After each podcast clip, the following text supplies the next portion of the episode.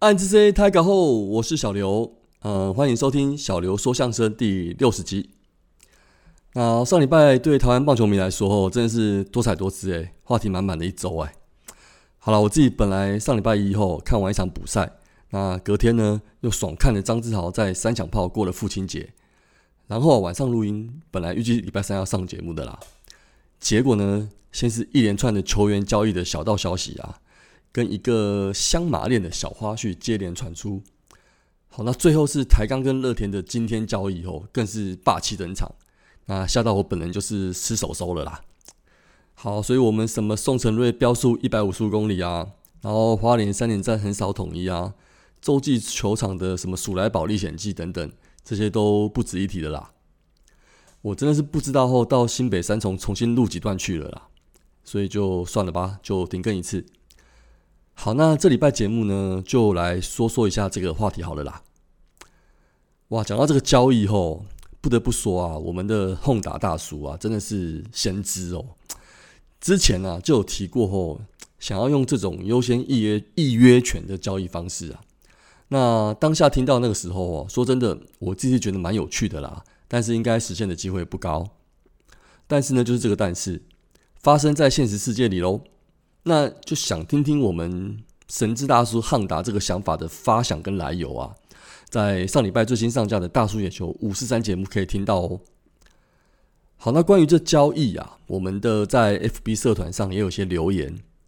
呃，听说下一集会念留言后，诶，那小刘我本人也是有留啦。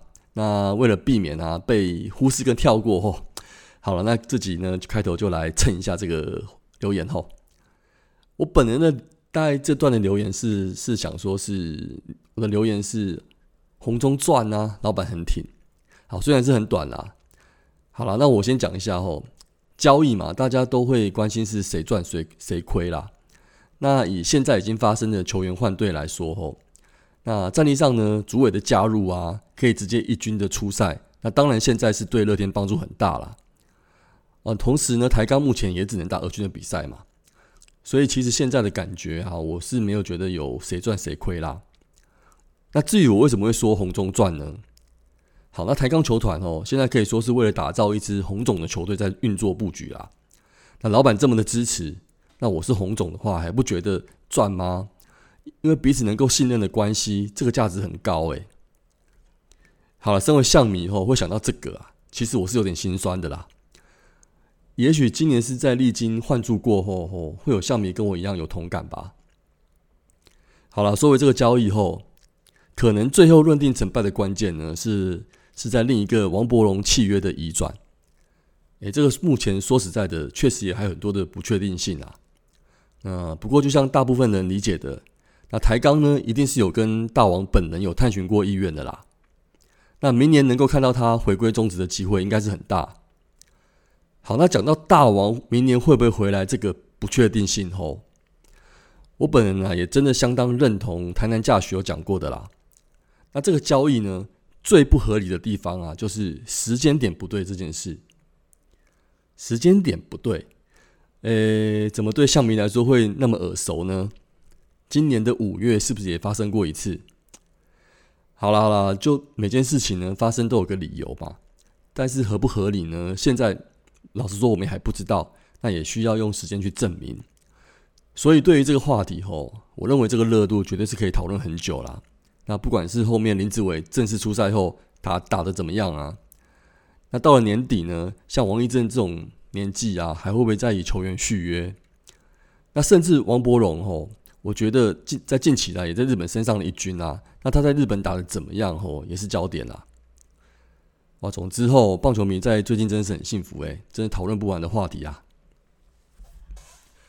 好了，那回到我们其实讲那么多，也是要回到我们中信兄弟的话题啦。诶，上礼拜啊，十二号啊，正式就跟阿福 Thank you 啦。那相信大部分像迷跟我一样都很不舍啦。好，那不过呢，我就先就现实的规定讲一下吼。那中华职棒现行洋将的登录规定啊，每队呢可以注册四个人。那一军是登陆三人，那同时上场是两人。好了，那这样子为什么会在注销阿福？那大家心里就有数啦。因为我们现阶段啊，战绩的考量啊，确实是需要投手战力优先啦，尤其是羊头啦。好，那泰勒呢？因为前两次的期中考表现的不错，那为了要让我们的新羊头有上场测试的机会，那也只能做出这个选择了啦。好了，讲到这里，心面的部分哈，那我的看法是啊，中华职棒真的可以，是不是可以考虑再开放洋将注册名额了啦？诶，之前的考虑是说会不会压缩到本土选手的发展哦？我认为哦，第一个，明年是有六队的啦，比赛也会增多。那球员轮流上场的空间也变多了啦。那第二个呢，增加的名额啊，是不是可以考虑规定是一定要是野手？也这样说真的啊，应该也不至于会挤到本挤到本土投手的上场空间吧？那甚至还可以磨练到土头对决外国选手呢。好啦，其实这些大家都讨论蛮多的啦。那我不认为联盟没有考虑过，但是呢，回归到现实面啊。明年新球队台钢，他本来就有多一个洋将的名额。如果这样的话，难道还要再多开放给他吗？好了，所以我觉得讲归讲啦，也许联盟觉得真的要开放，也是要等到六队的赛制稳定打了几年后再来评估吧。好了，那讲回对弗莱喜这个洋将的感觉吼，那对我来说啊，真的是很多年都没有看到这么有亲和力的洋将嘞。那我觉得看他打球啊，已经是不只是欣赏他的球技的啦。那他跟球队友啊，以及球迷之间的互动，真的是很有渲染力诶。那我们开玩笑啊，拿政治来比喻，诶，之前不是有韩流吗？我觉得弗莱喜啊，在这两年的中华职棒，真的是开启了他的一波浮流诶。也不是只有校迷喜欢他哎，也常常听到别队的球迷对他的喜爱。而杨绛呢，其实在中职啊，都是来来去去啦。那阿福吼，他可以做到，明明他就还想打球。可是，就算他被解约了，球迷啊还会帮他找起工作，当教练或者球探等等，就是希望他能够留在台湾。哇，那这个这个就真的是人情味跟互动了啦。好，那我们球队啊有说啦，就是接下来会有提一些邀约给弗莱喜，那就期待之后有没有机会在 Welcome Frank Frankie 喽。好，那接下来啊，最后是来回顾一下战报啦。嗯，那这两周累积蛮多场的，其实我就不要再赘述了啦。我想说几个可以好的名场面，当成名场面的战况呢，我来讲一下好了。那首先当然很值得一提的就是八月八号父亲节那天啊，张志豪的单场三响炮。哦那一场啊，我们首局就落后了三分。那可是当天乐天的羊头霍尔啊，就算你会移动城堡后，那当天张志豪真的是化身成如来佛祖了。那花果山一来一去的都是在他手上被看透透的，打的有够好的。那另外呢，王振顺啊，当天也掌握了机会，打出了生涯首轰。那这场呢，兄弟是火力放送啊，十一比三击败了乐天桃园。好，那至于行销部后来出的张志豪三响炮纪念商品啊，就见仁见智了啦，懂的就懂喽。接着呢，对魏权的三连战呢，也是打得轰轰烈烈的。那前两场呢，都战到了十二局延长赛才分出了胜负。八月十一号，王威成的再见打哦，不但激励了士气啊，那也创下了跟父亲王光辉啊，在不同年的同一天打出了再见安打，那更是这也是写下了传奇记录啊。好，那这也是威成生涯的第一次再见安打，那就希望嗯，他老爸的英雄命呢，可以继续传承给儿子喽。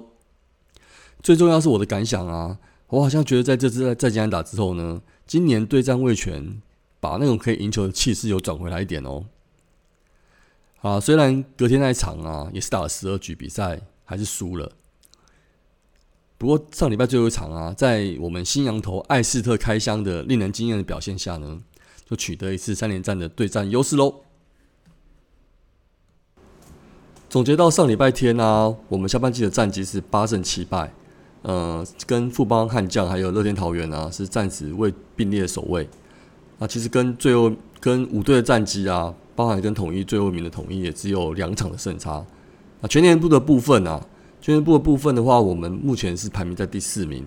那其实跟首位的全全年战绩第一的统一也只有三场比赛的胜差，所以是全年战大家战绩真是有够激烈的。好了，那经过了下半季的。杨包含各队都包含洋将的补强啊，以及选秀的一些签约的补强啊，也许有些人可以直接上场了。那感觉上就是大家的战力会越来越坚强了，那比赛的精彩程度也会越越来越好。好了，那就期待各各球队、各球队跟球员的表现喽。总之啊，本集就是一个完全闲聊的一集啦。那因为有时候你还是要维持一个更新的习惯啦，不然的话有时候真的会懒散。好了，那其实最近呢，我们有一些球员的个人表现啊，跟一些安排还有调度啊，很值得讨论啊。那我觉得就是下礼拜我就该整理一下，那我们再来讨论讨论看看好喽。好，那之后啊，因为有机会啊，可以去上到处也是五十三组节目啊，当下来宾。那如果可以的话呢，又有一些话题的话，就是在跟大家就一起再来讨论看看喽。好，那本集的节目啊，就先聊到这边啦。那我们下周再见喽，安之 C 张磊料。